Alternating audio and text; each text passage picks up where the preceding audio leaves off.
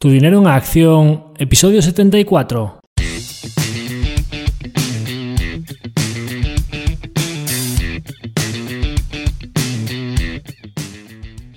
Hola, soy Javier Acción, asesor financiero independiente autorizado y registrado en la Comisión Nacional del Mercado de Valores con el número 149 y asesor del fondo de inversión Acción Global. Te doy la bienvenida a Tu Dinero en Acción, tu podcast de inversión donde hablaremos de manera sencilla y cercana de conceptos, métodos y alternativas para rentabilizar tus ahorros. Si te planteas sacarle partido a tus ahorros o quieres descubrir qué opciones te interesan más, te invito a quedarte para aprender sobre finanzas con un lenguaje directo y sin tecnicismos. Si tienes alguna pregunta, duda o sugerencia, puedes contactar con nosotros utilizando las distintas vías que encontrarás en nuestra página web www.accioninversiones.com.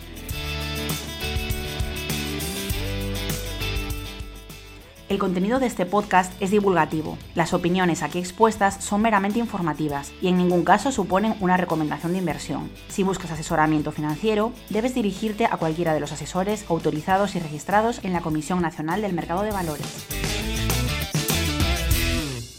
En el episodio de hoy volvemos con uno de nuestros capítulos dedicados a los diferentes retales que tenemos guardados en el cajón estos cajones de sastre en los que tratamos diferentes temas de actualidad sobre compañías de nuestra cartera o sobre circunstancias que hayan acontecido en los mercados en las últimas semanas y que sin ser un capítulo monotemático sí que nos dan como para comentar todos estos asuntos que nos parecen interesantes para nuestra audiencia. Este es el tercer capítulo que hacemos de esta tipología, el primero de la tercera temporada, y dado que estamos en una temporada en la que hay muy pocas presentaciones de resultados que hemos hecho ya varios capítulos divulgativos recientemente y que previsiblemente no tendremos episodios ni dedicados a situación de mercado ni tampoco nuevas entrevistas hasta ya comenzado 2024 y que además pues se habían juntado varios acontecimientos que nos parecen atractivos para comentar aquí pues eh, nos parecía el momento idóneo para hacer este cajón desastre. Y en el cajón de hoy, pues tenemos eh, diversas novedades. Vamos a hablar de Netflix, vamos a hablar también del acuerdo fallido entre Adobe y Figma. Hablaremos de algunas curiosidades sobre Tesla y su división de servicios y la parte de software. Hablaremos también de Smile Direct Club y su intento de disrupción del negocio de Invisalign, eh, propiedad de Align Technology, participada por nosotros en el fondo.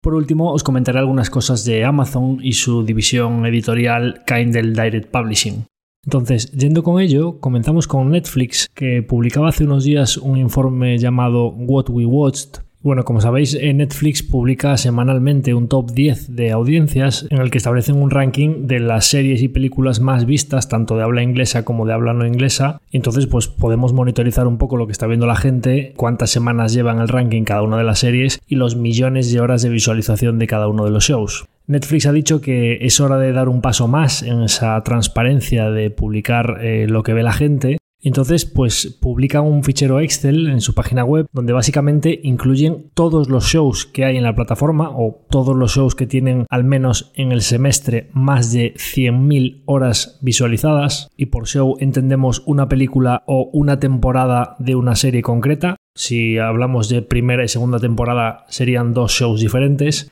y sale rankeado por el número de horas visualizadas en ese periodo de seis meses, en este caso pues desde enero de 2023 hasta cierre de junio de 2023 y es un informe que han dicho que lo van a publicar de manera recurrente a cada cierre de semestre. Entonces, tan pronto te pones a jugar un poquito con el fichero Excel, te das cuenta que estás ante algo de una dimensión considerable, ¿no? Luego veremos un poco los motivos que podrían subyacer detrás de la decisión de Netflix de publicar tal cantidad de información interna de todos los shows que hay en la plataforma y los millones de horas de visualización que tiene cada uno de ellos. Pero de buenas a primeras creo que lo interesante es analizar un poco los datos que han publicado y ver si podemos sacar alguna conclusión interesante para nuestra tesis de inversión en la compañía. Entonces os voy a ir dando algunos datos de este informe. Eh, según eh, entras y ves la lista de filas que hay en el archivo Excel, como que cuesta ir desplazando la rodita hacia abajo hasta llegar al final, tardas un buen rato. Si utilizas un comando de teclas directamente para englobar el conjunto de series, ya te aparece el recuento abajo. Tienen 18.214 shows en la plataforma. Estos son todos shows que hayan tenido más de 100.000 horas de visualización en ese periodo de 6 meses. Y para daros algunas cifras, pues por ejemplo, el top 10, la serie más vista en el semestre tiene 812 millones de horas de visualización. Y la serie que cierra el top 10 pues tiene 266 millones de horas de visualización. Si nosotros agrupamos el total de horas visualizadas, antes hacía un recuento del número de shows, ahora vamos a ver el total de horas visualizadas, tenemos una cifra de 93.455 millones de horas de visualización, no es un error, 93.000 millones de horas de visualización y si hacemos algunos cálculos rápidos, os decía que la serie más vista en el semestre tenía 800 millones de horas, pues entre 93.000 millones de horas tenemos que el mayor hit de Netflix en el semestre supone un 0,8% de las horas visualizadas. Si nos vamos hasta el top 10, las tres series o películas más visualizadas en el semestre, alcanzaríamos un 5% de las horas visualizadas. El top 50 no llega al 15%, el top 100 de series más vistas en Netflix es un 20% y tendríamos que irnos para alcanzar más del 50% de las horas visualizadas, tendríamos que irnos hasta el top 1000. Es decir, para llegar a un poco ya lo que es la chicha de Netflix o digamos en dónde están repartidas las horas de visualización o qué es lo que ofrece Netflix que la gente considera de valor, tendríamos que irnos hasta el show número 1000 en adelante. Entonces, ¿esto qué supone? Bueno, más allá de la envergadura de todas estas cifras que os acabo de dar, supone una profundidad brutal. Supone que todas esas tesis que había de que las visualizaciones de Netflix dependen de los hits o de esos shows que tienen muchísimo éxito puntual o de esos atracones que se da la gente y que Netflix básicamente tiene un riesgo alto de seguir teniendo éxito o no, o equivocarse con su estrategia de mm, seguir lanzando hits como estos, pues básicamente eso es un mito. Sus visualizaciones están muy repartidas entre muchísima cantidad de shows. Básicamente supone que esta envergadura, esta profundidad de contenido, la inversión que hay que hacer para alcanzar un catálogo de tales características, solo YouTube al cual le crean el contenido sus usuarios podría alcanzar una variedad de contenido similar, ¿no? De ahí que se estén repartiendo la tarta del streaming entre las dos, sean las principales ganadoras del crecimiento de esa tarta. Esto también supone que, pues parece que para muchos productores de contenido que ya tenían algunas series o películas generadas en años anteriores, Netflix es una plataforma de visualización muy atractiva, ¿no? Es digamos que es un escaparate para ponerse ante muchos millones de ojos que pueden relanzar su IP, su contenido y volver a monetizarlo de un modo que si no llega a ser por Netflix sería imposible, ¿no? De hecho, si te pones a jugar un ratito con el Excel, te encuentras con algunas cosas que son bastante características, ¿no? Por ejemplo, pues Suits, que es una serie que se estrenó en 2011 y que ya había estado en otras plataformas, si sumas el total de temporadas de Suits, te encuentras que en solo seis meses la serie ha tenido más de 600 millones de horas de visualización. Os decía que el show más visto de Netflix ha tenido 800 millones. Suits estaría en el top 10 de Netflix siendo una serie de 2011 en el primer semestre de 2023. Si nos vamos a contenidos infantiles, que pues yo que tengo un niño pequeño, casi siempre tirábamos de YouTube hasta ahora para pues los dibujos, Cocomelon, etc., te encuentras que tanto Cocomelon como Peppa Pig, si sumas el total de temporadas desde que lo metieron en Netflix, te encuentras que una tiene 500 millones de horas de visualización y otra 300 millones de horas de visualización. Hay muchos papás y muchas mamás que directamente ya no tienen que optar por ponerles YouTube a los niños en la televisión en el ordenador, sino que encuentran mucho contenido en Netflix para ponerles, ¿no? Ya no digamos cómo tarde o temprano veremos si lo hacen, termine Netflix por poner Bluey, que es la única cosa para la que vamos a Disney nosotros ya, ¿no? Que quien tenga niños pequeños sabrá el éxito que está teniendo esta serie generada por la televisión pública australiana, ¿no? Si ya después de un Peppa Pig metes Bluey, pues eh, prácticamente la mayoría de niños ya no tengan que moverse de, Netflix tampoco. Y luego podemos sacar algunas conclusiones también frente a aquel argumento que decía, no, es que Netflix no puede amortizar el contenido en cuatro años, porque mm, como la teoría del atracón, básicamente todo el mundo se ve la serie en el primer mes, ese catálogo que le queda a Netflix ya no tiene un valor, ya no lo va a seguir monetizando, con lo cual eso es una práctica contable irregular porque lógicamente la gente no se va a ver un contenido de hace varios años y entonces pues Netflix tendría que hacer una amortización mucho más acelerada. Hago una pequeña nota al pie aquí para decir que Recordaréis que en mi tesis inicial de Netflix, que para el que no haya la escuchado, pues para ponerse un poco en antecedentes y saber un poco de todo lo que vamos a hablar, recomiendo que se escuche el capítulo de Netflix integrando el entretenimiento global, donde explicaba todas estas cosas. Recordaréis que yo en aquella tesis ya no utilizaba las amortizaciones, es decir, el beneficio contable, sino que cogía directamente toda la salida de cash del ejercicio por lo contante y sonante que estaban gastando ahora para que el efecto de que fuesen ampliando o aumentando el gasto de contenido año a año me impactase directamente mi beneficio puro en cash a día de hoy, ¿no? Y obtenía que Netflix iba a generar muchísimo cash flow, ¿no? Eh, pero en todo caso, aunque nos agarrásemos a ese argumento de que Netflix tendría que amortizar mucho más aceleradamente, con lo cual obtendríais el resultado que me sale a mí al utilizar la salida de cash, Aquí tenemos argumentos para pensar que el contenido no es tan claro que lo tengan que amortizar de manera inmediata. Por poneros un par de ejemplos, tenemos aquí en el top 50, ya no me estoy yendo a la parte más baja de, la tabla Excel porque son, como os decía, 18.000 filas. En la primera pantalla, lo que sale en las primeras 50 o 100 filas, tenemos contenido como chiquititas. No me preguntéis si es una serie o una película porque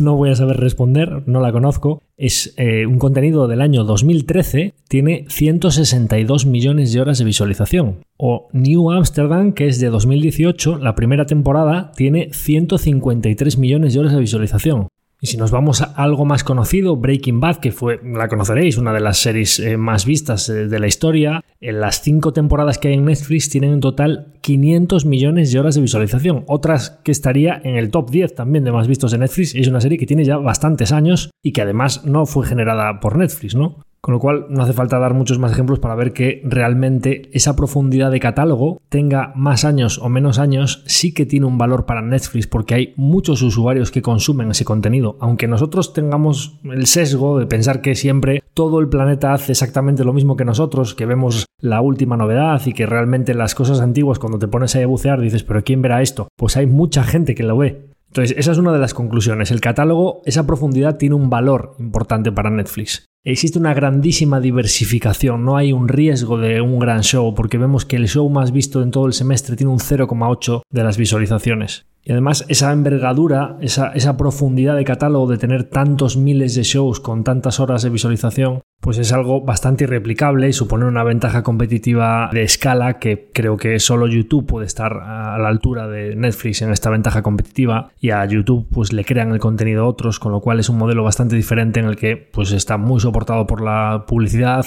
que también tiene una ciclicidad mayor y pues Netflix vive de las suscripciones que además pues ya han salido estadísticas recientemente de que pues es el servicio con un churn o, una, o esa tasa de cancelaciones más baja de toda la industria con lo cual pues un modelo tan recurrente es verdad que también tiene que pagar mucho más que YouTube por el contenido porque a YouTube se lo generan precisamente sus usuarios pero también el, el ARPU, el Average Revenue Per User o los ingresos medios que obtiene por cada usuario son muy superiores a los de YouTube ¿no? entonces podríamos decir que dos modelos muy diferentes muy exitosos los dos y que claramente están siendo los dos ganadores del streaming. Después volveremos sobre esto de la publicidad en la comparativa de YouTube y Netflix, porque pues recientemente me han preguntado un poco, oye, ¿no has comentado cómo va el ad tier, ¿no? la suscripción soportada por anuncios de Netflix, que es una de las principales amenazas a la tesis. Recordaréis que cuando explicamos aquí nuestra inversión en Netflix contamos un poco el caso de Bill Ackman, que se había bajado pues poco después de tomar la posición, porque habían caído las acciones un 40%, fue un poco controvertido porque dijo que ya no tenían visibilidad sobre las suscripciones, porque habían introducido el plan de publi, etc. Bueno, ahora hablaremos de ello. Pero aquí me surge una pregunta y es ¿por qué hace esto Netflix? ¿Por qué publica tanta cantidad de información? Y diréis, bueno, ¿y por qué no lo va a hacer? Bueno, pues no lo va a hacer porque está dándole mucha información a los competidores. Está diciéndole cada seis meses qué es lo que ama la audiencia, cuáles son los tipos de shows que más le gustan al público. Entonces le está dando pistas a la, competencia de qué tipo de shows tienen que hacer para tener éxito. Netflix lleva muchos años mediante un modelo de prueba-error, de hago una pequeña apuesta, veo si tracciona y entonces tiro más por esa línea. Si hago una serie que no cumple mis objetivos en base al presupuesto que he asignado a esa serie, la cancelo muy rápido y a base de prueba-error y prueba-error ha conseguido llegar a tener un catálogo muy curado con una tasa de aciertos cada vez mayor, ¿no? Con lo cual el retorno de la inversión, si cada vez te equivocas menos, pues también es una ventaja competitiva importante frente al que tiene que construir ese catálogo desde cero. Con lo cual aquí pues le estás dando pistas a esos que van por detrás, ¿no? Con lo cual si haces esto, pues tiene que ser porque vayas a ganar algo importante. A mí se me ocurre que uno de los motivos que puede ganar Netflix con esto es pues enseñarle un poco no a la audiencia ni a sus competidores, sino a los posibles anunciantes. Ahora hablaremos de la suscripción con publicidad, pues decir que tienes todos estos millones de horas visualizadas y que son tanta cantidad de shows en los que hay tantos millones de horas en cada uno de ellos, pues es un poco enseñar esa ventaja competitiva de decir, oiga señores, aquí tenemos shows de todos los gustos posibles para que ustedes se puedan anunciar y ponerse delante de muchos millones de ojos que no vayan a pensar que tenemos el top 10 donde ustedes se pueden anunciar y de ahí para abajo no les va a interesar anunciarse. De ahí para abajo hay muchos shows en los que hay muchos millones de horas en los que se pueden introducir cuñas publicitarias que van a ser muy rentables para sus empresas. Ese podría ser uno de los motivos de que Netflix haga esto, enseñar ese liderazgo de cara a sus anunciantes para que muestren mayor interés por anunciarse en la plataforma.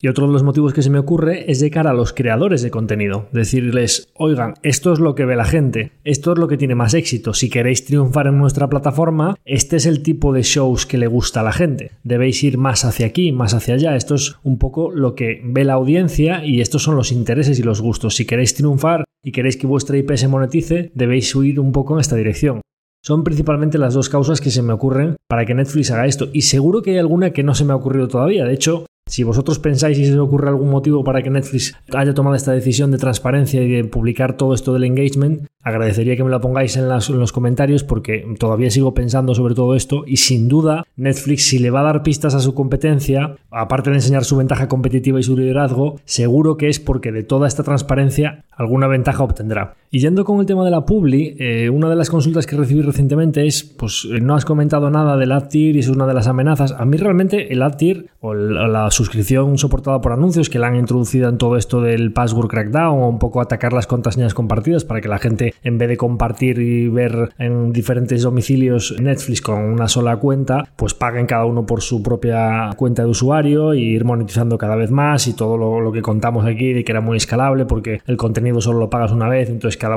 cada usuario de esos nuevos que entra pues va en vena, ¿no? Digamos que le va a expandir mucho los márgenes. Y después os había comentado también que un directivo de Netflix había comentado en una conferencia oye, nos viene una expansión de márgenes tan grande que a lo mejor no tenemos necesidad de ir tan rápido, pues podemos ir con más calma. Entonces, atando todos estos cabos, uno de los datos que pude obtener de este archivo Excel, analizando un poco todas las horas de visualización, os decía que había 93.000 millones de horas visualizadas, y eso es un dato que hasta ahora no lo teníamos y es muy útil para mis cálculos, porque con 93.000 millones, si nosotros tenemos en cuenta que tenemos los usuarios que tenía Netflix a cierre de 2022 y los usuarios que tenía Netflix a cierre de junio de 2023, pues tenemos un promedio de usuarios en el semestre de 234 millones de usuarios. Si tenemos el total de horas visualizadas, vamos a partir de la base que las series o los shows, las películas que tengan menos de 100.000 horas visualizadas, vamos a considerarlos despreciables y vamos a quedarnos con esos 93.000 millones de horas. 93.000 millones entre 234 millones de usuarios promedio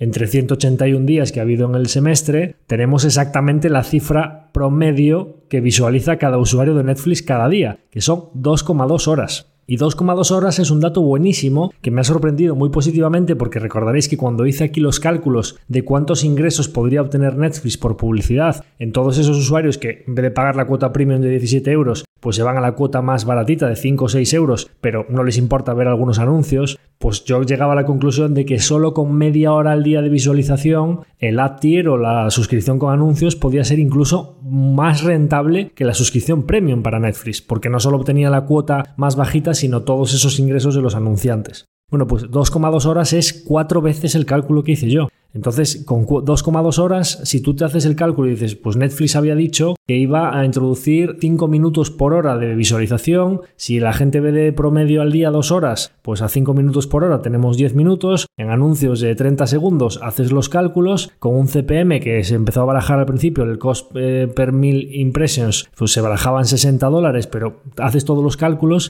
y te sale una verdadera barbaridad que Netflix cuando tenga a escala el ad tier puede obtener del orden de 20-25 dólares al mes solo por anuncios por cada usuario. Lo cual hay que sumarlo a los 5 dólares que ya obtiene por su suscripción que le paga al usuario directamente. Estamos hablando de que Netflix, el ARPU, el Average Revenue Per User, se le puede ir a 30 dólares, que es mucho más, es el doble que la cuota premium. Por eso yo dije en su momento, bienvenida sea la canibalización, ¿no? Es decir, esos usuarios que se van de la cuota premium a la cuota por anuncios, claro, Netflix acaba de decir, no, es que entre el 30 y el 40% de las nuevas suscripciones nos están entrando en el ad tier. Entonces, ¿qué creo que está pasando aquí? Porque Netflix tiene que construir una masa crítica de usuarios para no solo mostrarle a los posibles anunciantes, pues mira, tengo todos estos shows con todas estas millones de horas de visualización, sino que tiene que decirle que sepas que en el ad tier tengo pues tantos millones de usuarios que ya están ahí que van a ver tus anuncios, ¿no? Y eso se construye poco a poco. Si lo junto con el directivo que dijo en una conferencia, bueno, vamos a ir poco a poco en el tema de la escala de los márgenes y junto con que mis cálculos me dicen que el ad tier puede ser mucho más rentable que la cuota premium normal, me encuentro con que la cuenta soportada por anuncios que me hice, que cuesta 5 o 6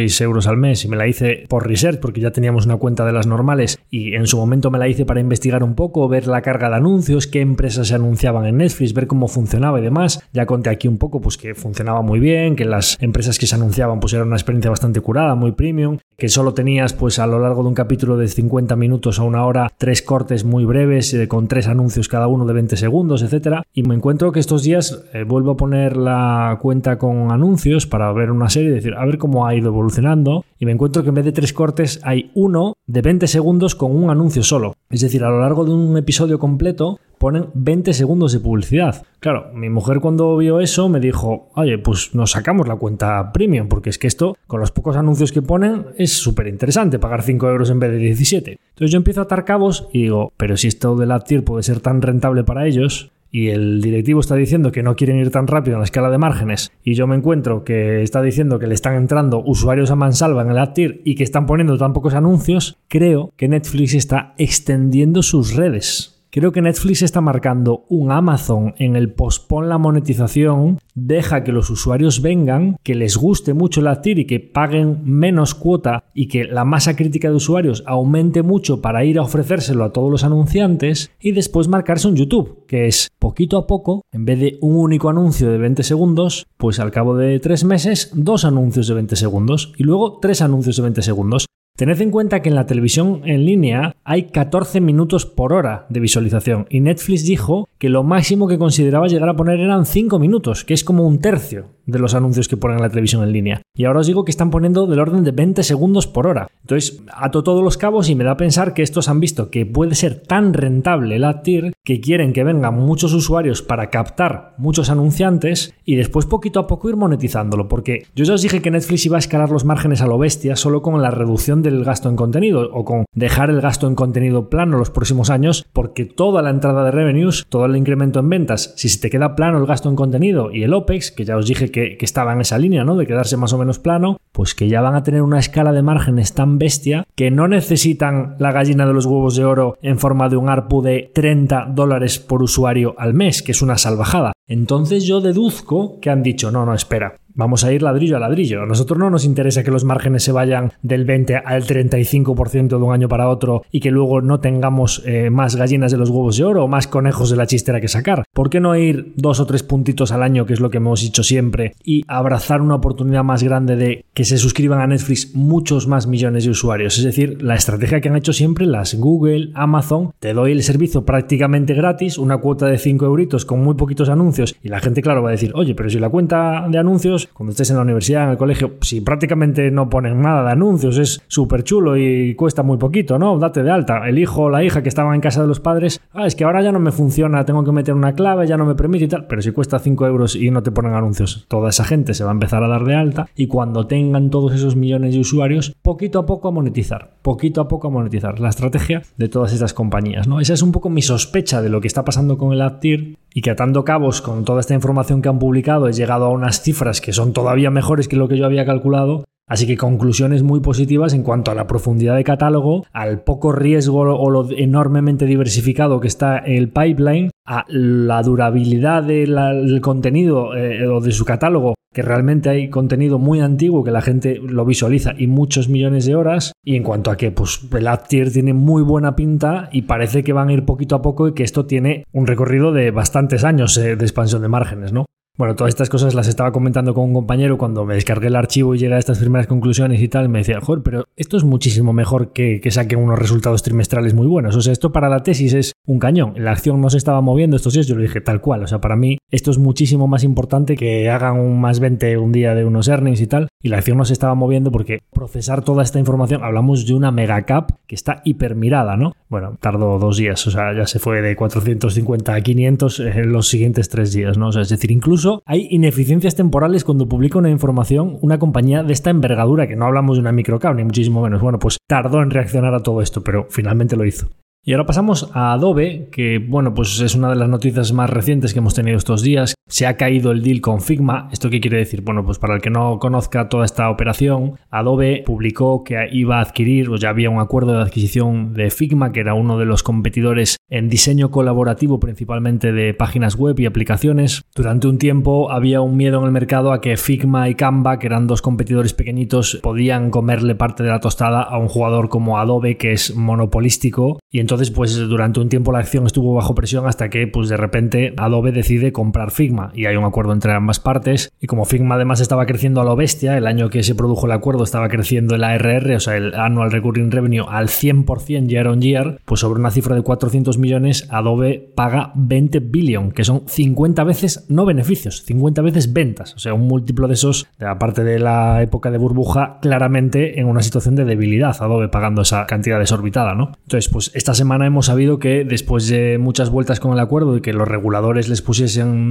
numerosos problemas, han llegado a un punto en el que no ven posible sacar el acuerdo adelante y entonces pues deciden cancelar la transacción. Adobe tiene que indemnizar a Figma en un billón, de los 20 tiene que darle solo uno y se ahorra los otros 19, pero continúan como compañías independientes. Si nos ponemos un poco en situación de cuando se produjo el deal, aunque fue bastante controvertido, pues había diferentes opiniones, ¿no? La comunidad de diseñadores estaba bastante decepcionada porque Figma era un poco como el adalid de la empresa joven, nueva, que se pueden hacer las cosas diferentes, independiente y que se sale de un poco el paraguas monopolístico de Adobe, pero al mismo tiempo todas las personas con las que he hablado diciendo que tenía todo el sentido la adquisición y que muy probablemente bajo el paraguas de Adobe iban a poder seguir desarrollándola y que seguiría creciendo mucho, ¿no? Y por otra parte, que Adobe no tenía más remedio que comprarse Figma. Entonces, cuando se produjo esa transacción, las acciones de Adobe estuvieron bajo muchísima presión. De hecho, fue cuando nosotros pudimos comprar Adobe a un precio muy razonable. Y más allá de por el precio, que era muy alto y era una cantidad que sobre la capitalización bursátil de Adobe, que ya venía cayendo con toda la caída de las empresas de crecimiento, pues era una cantidad bastante respetable, pues era un poco porque el monopolio de Adobe o esa ventaja competitiva brutal que es el jugador líder que tiene el pricing power de ir subiendo precios, toda esa ventaja competitiva por costes de cambio de que sus clientes o sus usuarios no se pueden cambiar porque tienen ahí todo su trabajo, todo su catálogo de fotos, la curva de aprendizaje de lo difícil que es usar el Photoshop, el Illustrator, etcétera, pues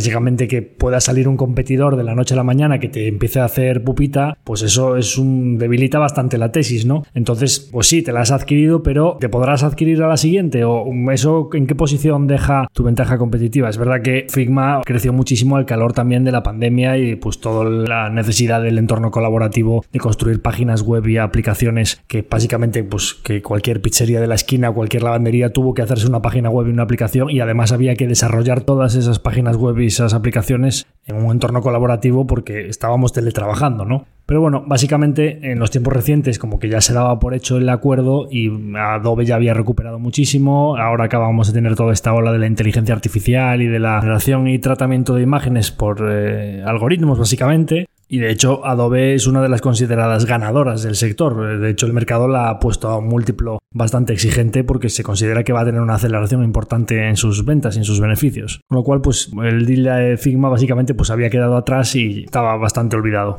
Entonces ahora pues llega esta noticia que el mercado coge de manera positiva, lo cual pues parece razonable porque si la castigó cuando se la compra, pues lógicamente cuando deja de comprársela pues tiene que premiarla, ¿no? Es decir, si dejas de comprarte a un eh, competidor que te cuesta 20 billion, que es el 10% de la capitalización bursátil de Adobe ahora mismo, que son unos 200 billion, pues lógicamente que no salga todo ese cash y esa dilución en acciones, pues le deja un margen de maniobra a Adobe para invertir orgánicamente, para hacer otras adquisiciones o para remunerar a sus accionistas, ¿no? Pues lógicamente a corto plazo el impacto es bueno. Yo voy un poco más allá, quizá no entro tanto a valorar si esta adquisición era importante o no, o las posibilidades que tiene Figma en solitario de hacerle competencia o de hacerle pupa a Adobe, que creo que son bastante limitadas. Y de hecho incluso supongo que irán saliendo más historias próximamente porque la noticia todavía es muy reciente. iremos sabiendo más hasta qué punto han llegado a compartir información o hasta qué punto como se daba tan por hecho el acuerdo, hasta el punto de que ya se consideraba que eran compañías fusionadas, no a nivel eh, ejecutivo societario, digamos, de estar compartir equipos y de estar ya trabajando juntas, pero era algo que pues se daba por hecho, ¿no?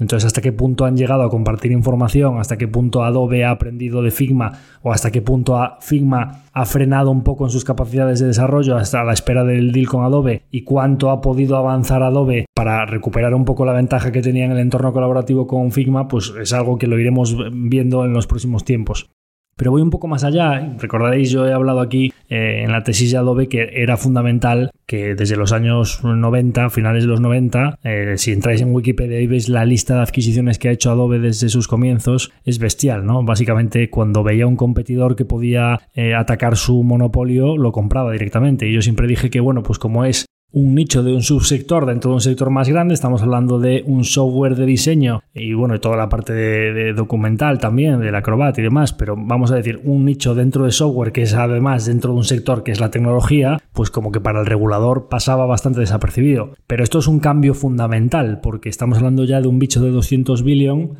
que pues Microsoft ha conseguido sacar adelante el deal con Activision Blizzard y Adobe no ha conseguido sacar adelante su deal con Figma, que es una dimensión de pues 10 veces inferior la de Adobe a la de Microsoft. Si cogemos eh, Figma y Activision, pues eh, entre un tercio y la cuarta parte, ¿no? Es verdad que, pues eh, lógicamente, Microsoft en, en, videojuegos no tiene la posición de dominio tan brutal que tiene Adobe en diseño gráfico, ¿no? Pero bueno, esto es algo que tenemos que tener en cuenta porque de ahora en adelante el desarrollo orgánico de Adobe pasa a ser muchísimo más importante. No digo yo que Adobe de ahora en adelante no vaya a poder adquirir alguna compañía pequeñita que no llame tanto la atención, pero sin duda ahora mismo ya está en el radar del regulador. Toda esa lista enorme de adquisiciones que hizo en los últimos 25 años, ahora ya queda la duda de si va a poder seguir continuando con esa dinámica. Y es verdad que todo el tema de la inteligencia artificial seguro que va a cambiar el sector y Adobe es una de las compañías con más medios disponibles y más recursos y ya lo está haciendo, invertir muy fuerte. De hecho, si veis las capacidades de Firefly y de otras aplicaciones que está sacando algunas en beta y otras ya eh, más definitivas, es eh, brutal ¿no? Lo, que, lo que está haciendo Adobe. Pero no solo Adobe lo está haciendo. Si le dais una vuelta, por ejemplo, a Midjourney, que es una aplicación libre que presume de tener 11 desarrolladores detrás. Es verdad que si veis los perfiles de los tíos son brutales, o sea, es, es, muy top la gente que está ahí detrás. Es verdad que aparte de los 11 desarrolladores ya dicen que tienen bastantes asesores externos, pero nada comparable con los recursos que tiene Adobe, ¿no? Es gente que controla mucho de inteligencia artificial y que están desarrollando una aplicación para capacidades generativas de imágenes por algoritmos que tú le dices lo que quieres que te genere y es que es brutal las cosas que se pueden hacer dándole las instrucciones de pues un pingüino comiendo pizza en el Polo Norte y te saca cuatro imágenes, cuatro opciones que siempre una de las cuatro es clavado lo que necesitas, ¿no? O sea, le puedes dar instrucciones a hacer la prueba, jugar un poquito es súper interesante, está en la versión beta. Quiero decir con esto que la inteligencia artificial es una oportunidad para Adobe, pero también es un riesgo, ¿no?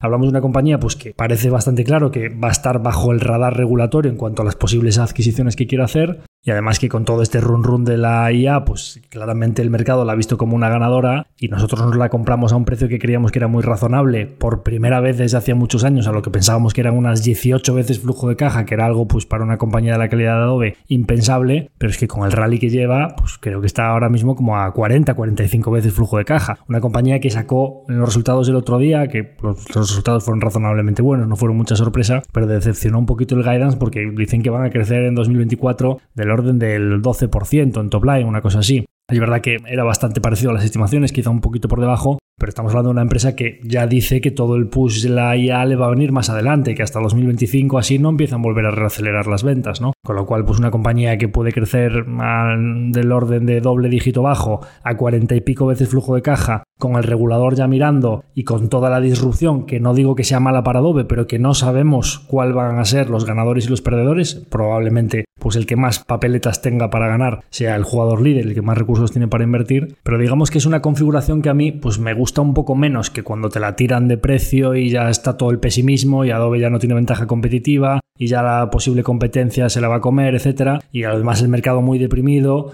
pues es una configuración que a mí como inversor pues me parecía mucho más atractiva que cuando ya pues se te duplica de precio en tan poco tiempo, está todo el hype el regulador ya está mirando y demás. No es que yo tenga tomado una decisión aquí sobre Adobe, pero es algo a lo que le doy vueltas y que pienso un poco en alto y pues son cosas que se me vienen a la cabeza estos días y pues sobre los que pienso bastante, ¿no? Principalmente porque creo que el precio refleja una perfección que no sé si es lo que se va a producir. Cuando tienes un precio que refleja muchas nubes en el horizonte, pues quizá si sucede eso o mejor, pues como inversor lo vas a hacer bien, ¿no? Pero cuando el precio refleja la perfección o digamos que el precio deja muy poco margen al error, pues es el tipo de configuración que a mí me hace pensar, ¿no? Porque el mercado ya se ha empeñado en enseñarnos recientemente que la valoración no importa hasta que importa. Y ahora vamos con Tesla. De Tesla, la verdad es que prácticamente cada semana podríamos hacer un cajón de sastre comunicando novedades. Pero bueno, por no monopolizar un poco el, podcast solo con cosas de Tesla en la que salen eh, cuestiones interesantes eh, todas las semanas, he juntado algunas que me parecen atractivas, más allá de la cuestión de la manufactura. he subido a Twitter un tema de la arquitectura de 48 voltios y el troleo masivo que han hecho a toda la industria enviándoles un manual de cómo construir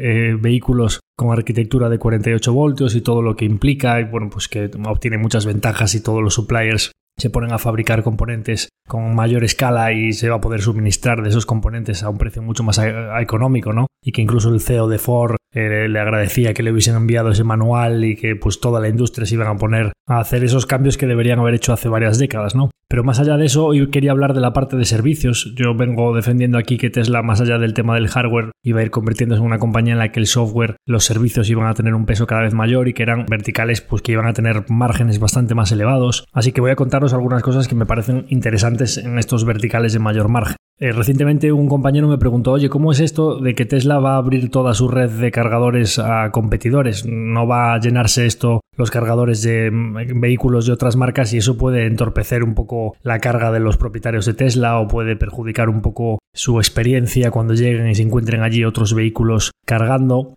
Y esto pues puede perjudicar un poco la experiencia de los clientes de Tesla. Bien, pues resulta que el precio al que cargan los coches de otras marcas no es el mismo al que cargan los vehículos de Tesla, sino un precio superior y obviamente con más margen. Y la alternativa que tienen si quieren cargar al mismo precio que cargan los vehículos de Tesla es suscribirse a los superchargers y pagar una cuota mensual, obviamente de alto margen para Tesla, esa cuota, para que así, pues cuando estén viajando y quieran acceder a esa red de supercargadores, alguien que tenga un supercargador cerca o que vea que lo va a utilizar bastante, pues le compense pagar una cuota mensual que además puedes darte de baja cuando quieras y cuando veas que no la vas a utilizar, pero que en todo caso sea porque accedes al cargador pagando más por esa recarga o bien porque pagues esa cuota mensual para poder cargar siempre lo mismo que cargan los usuarios de Tesla, pues en cualquier caso los eh, usuarios de la competencia van a ser cargas de alto margen para la compañía. Así que aquí tenemos no solo una mayor utilización de esa red que en la que Tesla pues ya tiene la inversión hecha y en general solo con que aumentase la utilización de esos supercargadores ya sería bueno, sino que además esas recargas se van a producir a un margen superior. A lo cual añadimos pues los incentivos que se puede encontrar un cliente de la competencia al ver que los cargadores de Tesla pues funcionan todos muy bien, que puede tener mayor interés a utilizar esos cargadores que no fallan nunca, que cargan a velocidades más altas y en los que pues se encuentra mayor disponibilidad, que cuando va allí pues comparte su experiencia con usuarios de Tesla que están muy contentos con sus productos y ven los vehículos allí con sus bonitos diseños y puede tener alicientes para comprarse un Tesla y acceder a toda esa red. Con lo cual aquí tenemos un doble elemento, una vía de marketing y además un margen superior. En cuanto a la parte de software, yo os había dicho recientemente que pues, el Full Self Driving eh, era una descarga de software que cuando en Europa se permitiese los reguladores permitiesen utilizarlo en las mismas condiciones que en Estados Unidos, pues iba a ser descargas de software con dos clics porque el hardware ya está preparado, de alto margen también porque los costes incrementales para Tesla van a ser muy bajos. Y pensando un poco en todo esto, a mí me cabían dudas de que pues, Tesla con toda esa transición que han hecho la propia Adobe o Microsoft a un modelo de licencia, convirtiéndose poco a poco en un modelo de software as a service o de pago recurrente mensual, me parecía raro que Tesla fuese la compañía que ahora, con todo lo avanzado que están todos estos software a service y estos pagos recurrentes, pues fuese a licenciar el software solo mediante un pago de 7.000 dólares de golpe y que no tuviese un servicio recurrente. Bueno, pues resulta que en Estados Unidos ya existe ese pago recurrente mensual, dependiendo de si vienes del autopilot básico o el autopilot más avanzado, pues es una cuota que va desde 99 hasta 199 dólares al mes, en vez de un pago por licencia único, un pago recurrente de entre 100 y 200 dólares al mes, que podéis imaginaros el tipo de margen que tiene esta cuota, ¿no? Ríete tú de pues las cuotas de Spotify de 9 dólares al mes o de Netflix de 17 dólares o de Amazon Prime que pagan los americanos 100 dólares al año. Estamos hablando de cuotas de 100 a 200 dólares mensuales cuando Tesla tenga una masa crítica de varios millones de usuarios. Imaginaros la envergadura que puede tener esto en la cuenta de resultados de Tesla. Y diréis, ¿y en Europa no hay nada que le mejore los márgenes a Tesla hasta que esté el full self driving funcionando? Pues no, resulta que ya tienen también cuotas recurrentes de alto margen para que también los clientes europeos puedan convertirse en ese ecosistema de hardware más eh, software o servicios recurrentes de alto margen para la compañía. Resulta que Tesla tiene un sistema que se llama conectividad premium. Yo, pues inocente de mí o, burro que no me daba por pensar mucho cómo funcionaría todo esto de la conectividad de los vehículos, yo pensaba, oye, pues este coche si, si básicamente es un ordenador con ruedas, pues tiene que estar conectado a Internet, ¿no? Para tener todos esos servicios de navegación, de acceso a la red de supercargadores, de ver un poco que te calcule todas las rutas, eh, que te diga eh, la disponibilidad de carga que hay en cada uno de ellos, si hay cargadores ocupados, si no, distancias a rutas, puntos, pues toda esta información que tienes en un ordenador con ruedas, nunca mejor dicho, necesitas conectividad. Yo pensaba, bueno, pues la gente se conectará a través de un sistema tipo pues wifi utilizando pues eh, la, la, conexión de su teléfono móvil. Inocente de mí. Un sistema que produce tal cantidad de fricción como va Tesla a hacer algo así que sea tan poco servicial para sus usuarios. Bueno, pues resulta que cada coche viene con una tarjeta de SIM ya instalada. En el caso de España pues es de Movistar y es gratuito de por vida. O sea que el vehículo está conectado permanentemente a Internet sin ningún tipo de fricción ni necesidad de que lleves ningún teléfono móvil encima. Pero, y aquí viene lo interesante, si tú tienes la conectividad normal que ya incluye Tesla de manera gratuita y de por vida con tu tarjeta SIM incluida en el vehículo que va con Movistar, puedes optar por pagar una cuota mensual para obtener la conectividad premium. Es decir, en vez de quedarte solo con la navegación, si quieres tener una visualización en vivo del tráfico o quieres tener una visualización en satélite de los mapas o video streaming o música por streaming, buscador de internet, las actualizaciones de software que hacen siempre en Navidades en la que por ejemplo en la última han incluido eh, a través de una app de estas de Social Drive que se llama Waze toda la situación de los radares que como su propio nombre indica es social, con lo cual está alimentada por los propios usuarios en tiempo real, ¿no? En definitiva, un valor añadido que Tesla va incrementando poco a poco con el tiempo para que a la gente le compense cada vez más pagar por esa conectividad premium, más allá de la propia conectividad sencilla que ya tiene incluido el vehículo, para que sus clientes también, como siempre vuelvo al mismo ejemplo, como hacen los clientes de Apple, aparte de tener su iPhone o tu iWatch o tu iPad, pues que le pagues una cuota recurrente por todos los servicios añadidos, cuota que, insisto, suelen ser cuotas de alto margen para la compañía. Con lo cual, como podéis ver, el proceso por el cual Tesla se va a convertir en una compañía de mero hardware a una compañía más de software y servicios de alto margen no es algo que vaya a pasar de la noche a la mañana, sino que es algo que ya está sucediendo y que va a ser progresivo. Está convirtiendo un negocio que teóricamente o pues originalmente es el sector del automóvil en un sector de bajo valor añadido, márgenes estructuralmente bajos y mucha ciclicidad o digamos discrecionalidad en algo pues mucho más recurrente, de márgenes más elevados y con unas ventajas competitivas entrelazadas tanto por efecto red y, costes de cambio que pues lo convierten en un negocio de muchísima más calidad. Y otro detalle que me ha parecido interesante de las últimas novedades de Tesla eh, recordaréis que cuando hablábamos aquí un poco de todo el tema de la conducción autónoma, que principalmente pues estaba Google con su Waymo, General Motors con Cruise, que lo ha abandonado, ha dicho que va a dejar de invertir ahí, como lo cual pues parece que es tirar la toalla por unos problemas de seguridad que ha tenido, con lo cual pues parece que quedaría solo Waymo en unas zonas muy concretas de Estados Unidos y con una acumulación de millas que está a años luz de la que está haciendo Tesla al tener todos sus vehículos por todas las carreteras del mundo con sus cámaras acumulando datos, pues siempre se ponía en duda que Tesla hubiese acertado con su sistema de poner cámaras, que son elementos de hardware de bajo coste, en sus vehículos y de hacer todo el resto de la composición del lugar de todo lo que pasa alrededor del coche con software y no poner pues elementos eh, más precisos en los cálculos de distancia como puede ser un radar, un lidar, etcétera, que son pues elementos de coste mucho más elevado, ¿no? Que eran precisamente las soluciones por las que había optado algunos de sus competidores, ¿no? Bien, pues recientemente en una de esas actualizaciones de Navidad del paquete de software de Tesla, actualizan la funcionalidad de aparcamiento cuando pones marcha atrás de manera que genera un modelo en 3D de lo que es tu entorno para que tengas más facilidad para aparcar, generando por una red neuronal que le llaman Occupancy Network todo lo que tienes a tu alrededor con una precisión que podéis ver los vídeos en internet de la gente aparcando y la precisión es pues que pueden llegar a acercar la defensa trasera del coche a escasos centímetros del obstáculo que tenga o de la pared del parking. Y claro, esto pues está todo generado con las únicamente con las cámaras que hay en el vehículo y todo lo demás es puro software y ha sido una descarga sin tocar los elementos de hardware que los clientes ya tenían. De hecho, bueno, pues todos estos detalles aprovecho para agradecer aquí a mi insider en la compañía y propietario de Tesla y además partícipe del fondo, no hace falta dar nombres, pero él ya sabe a quién me refiero, pues que, me pasa toda esta información que es de muchísima calidad y que además es lo, las cosas que me gustan a mí, la chicha de las tesis de inversión, y me comentaba pues que realmente él tiene un vehículo de Tesla del año 2019 y no ha hecho ninguna actualización de hardware, o sea, el coche no ha tenido que ir al taller para implementar todo esto, ha sido una descarga de software de estas navidades y que él ya lo tiene en su vehículo instalado ese paquete, que ya puede ver el modelo en 3D.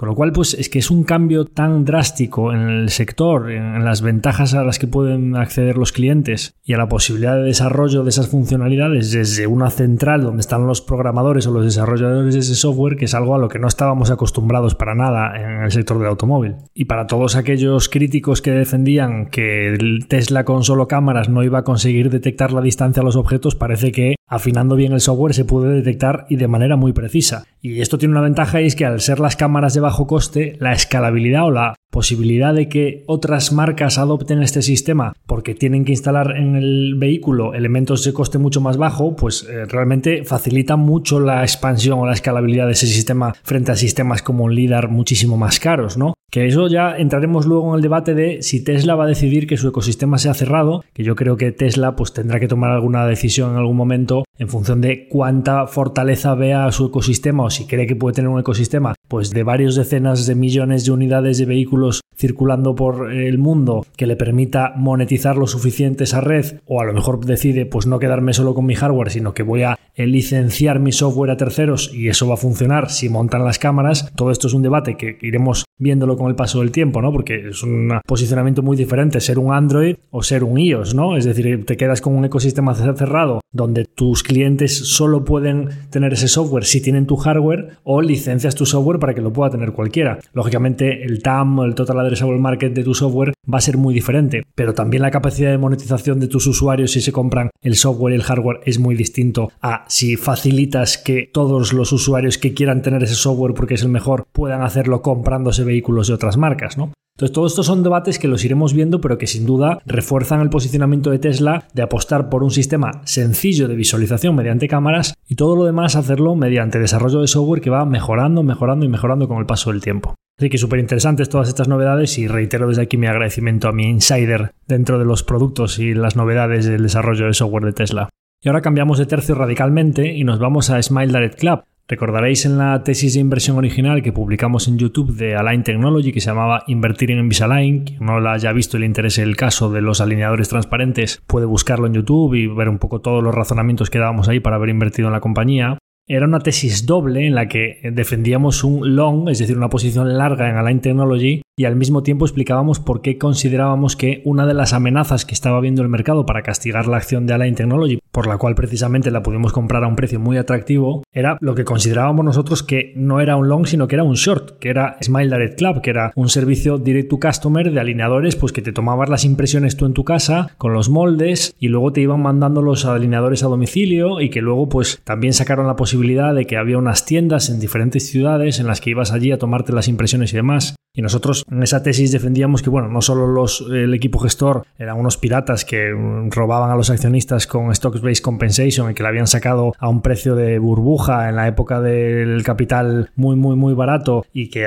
pues era una compañía que no había llegado a break-even, que perdía dinero y que mm, el modelo de negocio era insostenible porque había gran cantidad de denuncias en las redes de gente que le habían destrozado la boca por la complejidad técnica que tiene todo esto de mover los dientes y que ellos no tenían las capacidades técnicas. De hecho, pues al principio le hacían los alineadores la propia Invisalign, luego tuvieron un pleito porque dejó de fabricárselos y ellos le saltaron unas patentes. Bueno, múltiples circunstancias que nos hacían pensar que realmente el jugador líder que tenía las capacidades técnicas, la escala productiva, la imagen de marca, todo, pues era Invisalign y que este nuevo jugador pues lo iba a tener muy complicado y que de hecho a nosotros nos parecía un modelo de negocio que a muy duras penas iba a ser sostenible, ¿no? Bueno, pues empiezo por el final. Smile Direct Club ha presentado bancarrota en agosto de este año y recientemente pues salió noticia de que más allá de presentar eh, el concurso de acreedores o la quiebra, pues cesaba todas sus actividades eh, hace unos pocos días, ¿no? De hecho, pues causó bastante revuelo la noticia porque había gente que estaba en medio del tratamiento y decían que aunque cesasen las actividades y la empresa hubiese quebrado, que tenían que seguir pagando sus tratamientos y demás. Bueno, pues como que hizo bastante ruido la noticia. Mientras Smile Direct Club presentaba la bancarrota, pues eh, Invisalign o eh, Align Technology, con unas ventas que tenían el año 2018 de 1.900 millones y un EBIT de 400 y pico millones, a día de hoy, estando en un año con la macro muy complicada, que pues las acciones de Align Technology recientemente también han sido castigadas porque con toda la subida de tipos de interés, los efectos comparables de COVID, etcétera, están en un año malo facturando 3.800 millones de dólares y un EBIT que en 2021 viene de hacer casi un billón, o sea, 970 millones y ahora en horas muy bajas está haciendo 650 millones, o sea, unas ventas del doble que cuando nosotros invertimos en ella y un EBIT que llegó a ser más del doble cuando nosotros invertimos y ahora recientemente pues un poco menos, un 60 o 70% más, ¿no? En definitiva, el short en bancarrota y el líder más líder. ¿Y por qué traigo este caso aquí? No vayáis a pensar que lo traigo para decir, ah, cuánta razón teníamos que la que dijimos que iba a ir bien, pues fue bien, y la otra que dijimos que iba a ir mal, pues terminó quebrando, ¿no? Tener razón en los mercados, y veréis el ejemplo que os voy a poner ahora, tener razón no añade al performance. Y ahora veréis por qué tener razón si no ejecutas bien o no lo monetizas eh, para la rentabilidad no aporta absolutamente nada. Para nosotros, por supuesto que sí que ha aportado mucho la posición larga o alcista en las acciones de Align Technology, y de hecho, aunque os decía que ahora están pasando horas bajas, bueno, ahora ya vienen con una recuperación muy fuerte desde mínimos porque pues, han empezado a bajar un poco los tipos, el mercado se ha recuperado y el mercado también estima que pues, puede haber quedado atrás lo peor y pues es una acción con una beta alta y que tanto cuando cae muy fuerte, luego cuando se da la vuelta las recuperaciones también son muy fuertes. Y yo ya os expliqué aquí varias veces que nosotros hemos podido jugar esa volatilidad para hacer una TIR muy superior a la que ha hecho la compañía desde 2019, ¿no? Pero el caso lo traigo más bien para ejemplificar lo difícil que es hacerle dinero a los shorts. O sea, yo creo que si a alguien le preguntan cuál es el caso idílico o el mayor acierto extremo que tú puedes tener en un posicionamiento bajista, es que quiebre la compañía en la que tú estabas short. Es decir, que se volatilice, que valga cero, que las acciones pues las hayas shorteado a un precio X y que termines recomprándolas o cancelando el short a cero. Es decir, no hay posibilidad de bajar por debajo de cero, con lo cual una compañía en la que tú estabas bajista y quiebra, digamos que es la situación soñada, ¿no? Bien, pues de la posición alcista de Align Technology ya he hablado. Nosotros, ¿qué obtuvimos en el short de Smile Direct Club? Pues obtuvimos peanuts, o sea, muy residual, prácticamente marginal la ganancia que obtuvimos. Nosotros tuvimos puts compradas en Smile Direct Club, que sí, que es verdad que uno de los viajes que le pegaron en alguna de las veces que presentó resultados había caído y sí que es verdad que vendimos las puts un poquito más altas de lo que las habíamos comprado. Las puts, para el que no sepa de todo esto de opciones, es una opción de venta, con lo cual cuando cae la compañía, como se acerca al precio del strike, tu opción de venta vale más. Es una de las fórmulas, como tienes esa prima de seguro, por decirlo de alguna manera, para cubrirte si cae. Si tú tienes, por ejemplo, una posición alcista en un valor, compras una put, estás cubierto. Si tú no tienes la posición alcista en el valor, cuando compras la put, lo único que te puede beneficiar es que la acción caiga. Si la se va para arriba, tu prima va bajando de valor y puedes llegar a perder el importe total de la prima, ¿no? Entonces, es una de las fórmulas que a los fondos sí que estamos permitidos a comprar opciones, pues para posicionarte bajista en una compañía, pues era la única alternativa que teníamos. La otra alternativa que tienes para posicionarte bajista en un valor es tomar a préstamo las acciones. ¿Qué significa esto de tomar a préstamo? Alguien que tiene las acciones te las presta, tú le pagas un tipo de interés por esas acciones, las vendes a 10 y cuando caen a 2 las recompras. Realmente has comprado a 2 y has vendido a 10, pero lo has hecho de manera inversa. Entonces te embolsas el beneficio desde 2 hasta 10, pero lo has hecho al revés. Primero vendiste y luego compraste y por el medio pagaste un interés por el préstamo de esas acciones. Como nosotros en el fondo no podemos tomar acciones a préstamo, estamos obligados a, si queremos hacer algún short, hacerlo mediante compra de puts. ¿Y qué sucede?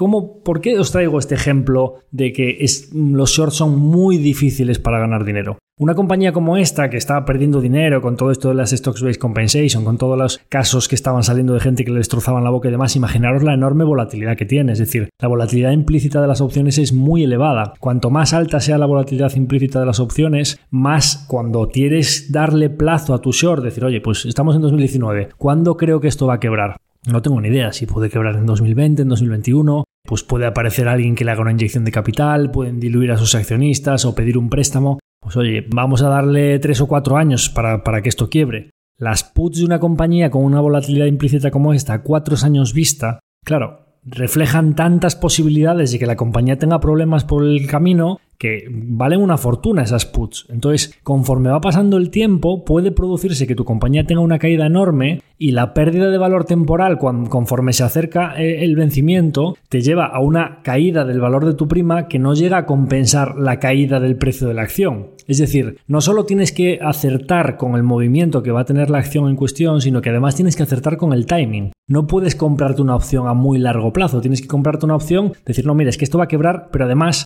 no solo, si ya es difícil acertar con la dirección cuando tú te posicionas en una compañía al alza, es decir, oye, lo que estamos acostumbrados todos, me compro unas acciones porque creo que van a ir bien. Claro, aquí vamos con el tema del factor temporal de poner el tiempo a jugar a tu favor. El tiempo inexorablemente va a pasar. Cuando tú eres un jugador alcista, por decirlo de alguna manera, un inversor que quiere que las acciones suban, el tiempo está jugando a tu favor porque el mundo crece, las empresas, digamos que hacia arriba el interés compuesto es ilimitado y hacia abajo estás capado con el downside hasta cero porque como os decía no pueden bajar más de cero. Claro, pero si tú eres comprador de esa opción, tienes que acertar con que va a pasar el evento de quiebra o de caída muy fuerte de las acciones, porque si no sucede, el mero paso del tiempo juega en tu contra porque vas perdiendo valor temporal en la opción. Con lo cual, no solo tienes que acertar que ya es difícil que la acción se va a mover hacia arriba como un posicionamiento alcista, pues en este caso, no solo tienes que acertar que la acción se va a mover hacia abajo, sino además acertar con cuándo va a suceder. Cosa que es muy difícil, nadie tiene una bola de cristal, ¿no? Entonces, esto es un ejemplo muy claro de una compañía en la que es imposible acertar más con lo que va a suceder y aún así no ganamos dinero. ¿Por qué? Porque era imposible saber que desde 2019 esto iba a terminar pasando en 2023. E incluso aunque lo supiésemos, una opción put de 2019 a 2023 con una volatilidad implícita como la que tenía esta compañía, tenía un coste tan alto que incluso la caída del precio de las acciones desde donde cayeron hasta hoy, como habrías pagado tanto por esa opción, realmente el margen de beneficios que tienes es muy, muy, muy limitado. Lo quería comentar aquí como ejemplo de incluso en los shorts en los que más puedes llegar a acertar es muy complicado. ¿Por qué? Porque mm, aunque no lo jugásemos tipo put, pues eh, alguien que pueda tomar el préstamo de las acciones, la inversa, al final todo esto que es tiempo, valor temporal, opcionalidad, riesgo de que pasen cosas por el camino, todos los inversores al final ajustan todas esas métricas, todas esas variables están implícitas en los precios de los activos. Con lo cual, no, mira, es que no lo juego vía put, es que lo que hago es tomar a préstamo las acciones, las vendí a 20 dólares y ahora cuando quiebran las puedo comprar a cero en el mercado. Claro, pues para prestarte las acciones de una compañía como Smile Direct Club en 2019, estos cuatro años habrías tenido que pagar un interés de usura prácticamente que limitaría también mucho tus ganancias. Con lo cual al final es intereses muy altos por mucho tiempo en el que tienes que estar esperando a que pase algo. Con lo cual tienes las cartas marcadas y en tu contra. Me ha parecido un buen ejemplo para tratar de explicaros por qué si la inversión en general es difícil, los shorts puede que lo sean todavía más. Y por último, para despedir este episodio de Cajón Desastre, quería hablaros de un retal que se llama Amazon, o más bien de uno de los negocios de Amazon, que es bien sabido que Amazon tiene muchísimos negocios en base a todos estos años invirtiendo en diferentes verticales, que algunos han salido bien y otros pues se han quedado por el camino, pero que no son todos igual de conocidos que la publicidad, el marketplace, third party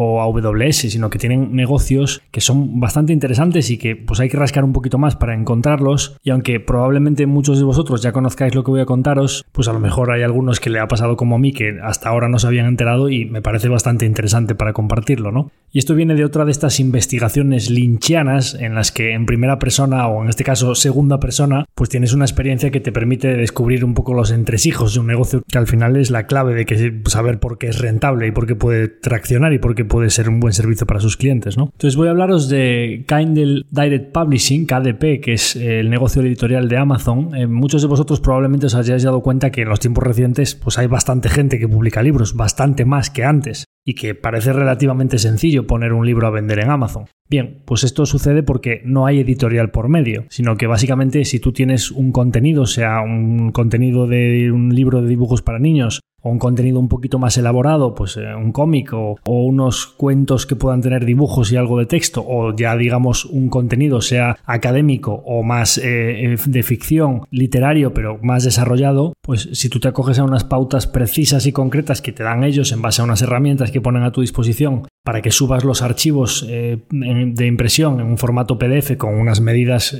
concretas, pues ellos los verifican con su software. Por supuesto, casi estoy convencido de que no pasan por ninguna persona, sino que es unos algoritmos y un sistema informático que tienen que comprueba que todo esté ok. Y entonces, pues a los tres días tienes el libro con su portada y demás eh, disponible para la venta. Entonces ellos te cobran el coste de impresión, que son como unos 4 euros, dependiendo del libro, pues eh, hay unos más complejos, depende del tipo de tapa, de, las fotos, del contenido que tenga dentro y demás. Y luego, pues aparte del coste de impresión, tienes un 60% de las regalías que te las llevas tú y ellos se llevan el otro 40%. En definitiva, para un libro básico, digamos un libro de dibujos para niños, por ejemplo, para colorear y demás, pues un libro que puede valer 6 euros, el autor se lleva un euro y Amazon se termina llevando entre la impresión, los y demás, se termina llevando 5. Para los libros que son de contenidos pues un poquito más eh, profundos o de contenido pues más denso, más complejos o digamos en los que la propiedad intelectual del autor pues tiene un valor más elevado, pues libros de 20 euros, pues lógicamente el reparto es diferente. Amazon obviamente se lleva mucho más de 5 euros que en los libros de 6, pero mm, el autor también se termina llevando más, ¿no? Pues puede llevarse 2, 3 o 4 euros dependiendo del caso.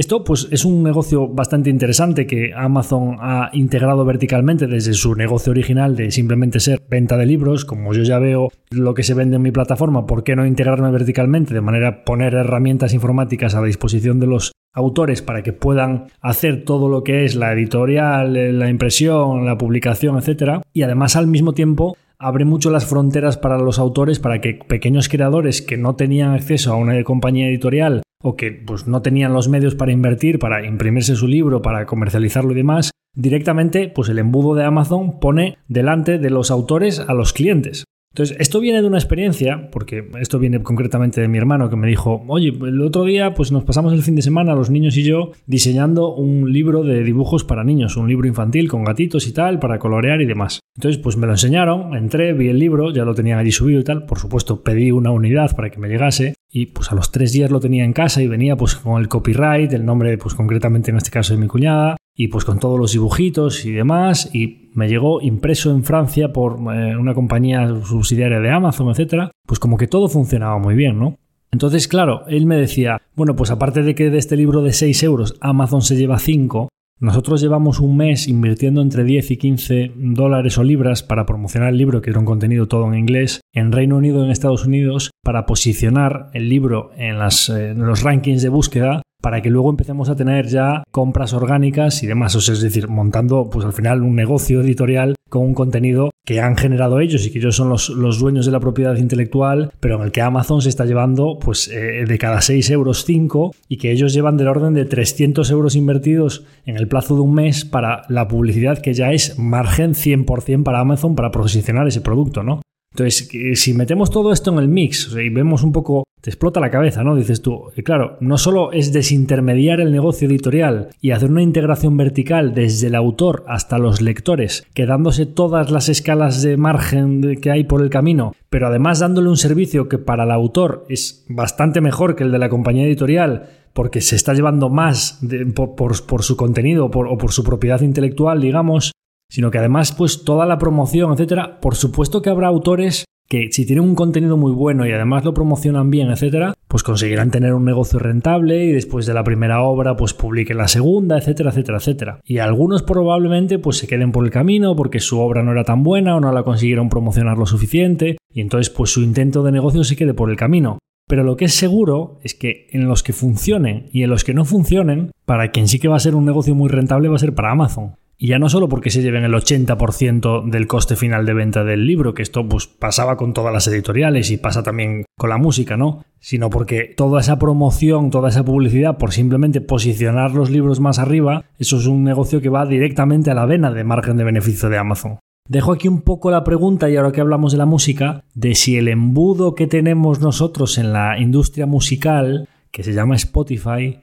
no logrará también poner en algún momento muy cerca a los músicos de los oyentes y hacer un negocio editorial pero de música, o lo que viene siendo lo mismo, las etiquetas musicales. ¿No logrará Spotify en algún momento, cuando vayan saliendo artistas incipientes, en darles las facilidades para grabar, para publicar, para promocionar música y que en algún momento podamos llegar a observar a Spotify como un desintermediador de la industria musical? Con esta pregunta al aire sobre las posibilidades futuras del negocio de Spotify y la realidad presente y muy rentable del negocio editorial de Amazon, despido el episodio de hoy. Espero que os haya gustado este cajón desastre de diferentes retales de compañías en las que estamos invertidos. Y como siempre, agradeceros mucho vuestra audiencia cada semana os animo como siempre a que nos dejéis vuestro feedback y esa valoración de 5 estrellas en Spotify, que estamos ya muy cerquita de las 600 valoraciones de 5 estrellas. Y por supuesto, tanto en YouTube como en Spotify como en iVoox, pues que nos dejéis vuestros comentarios, que los leemos y nos agrada mucho recibirlos cada semana. Y el foco de esta temporada,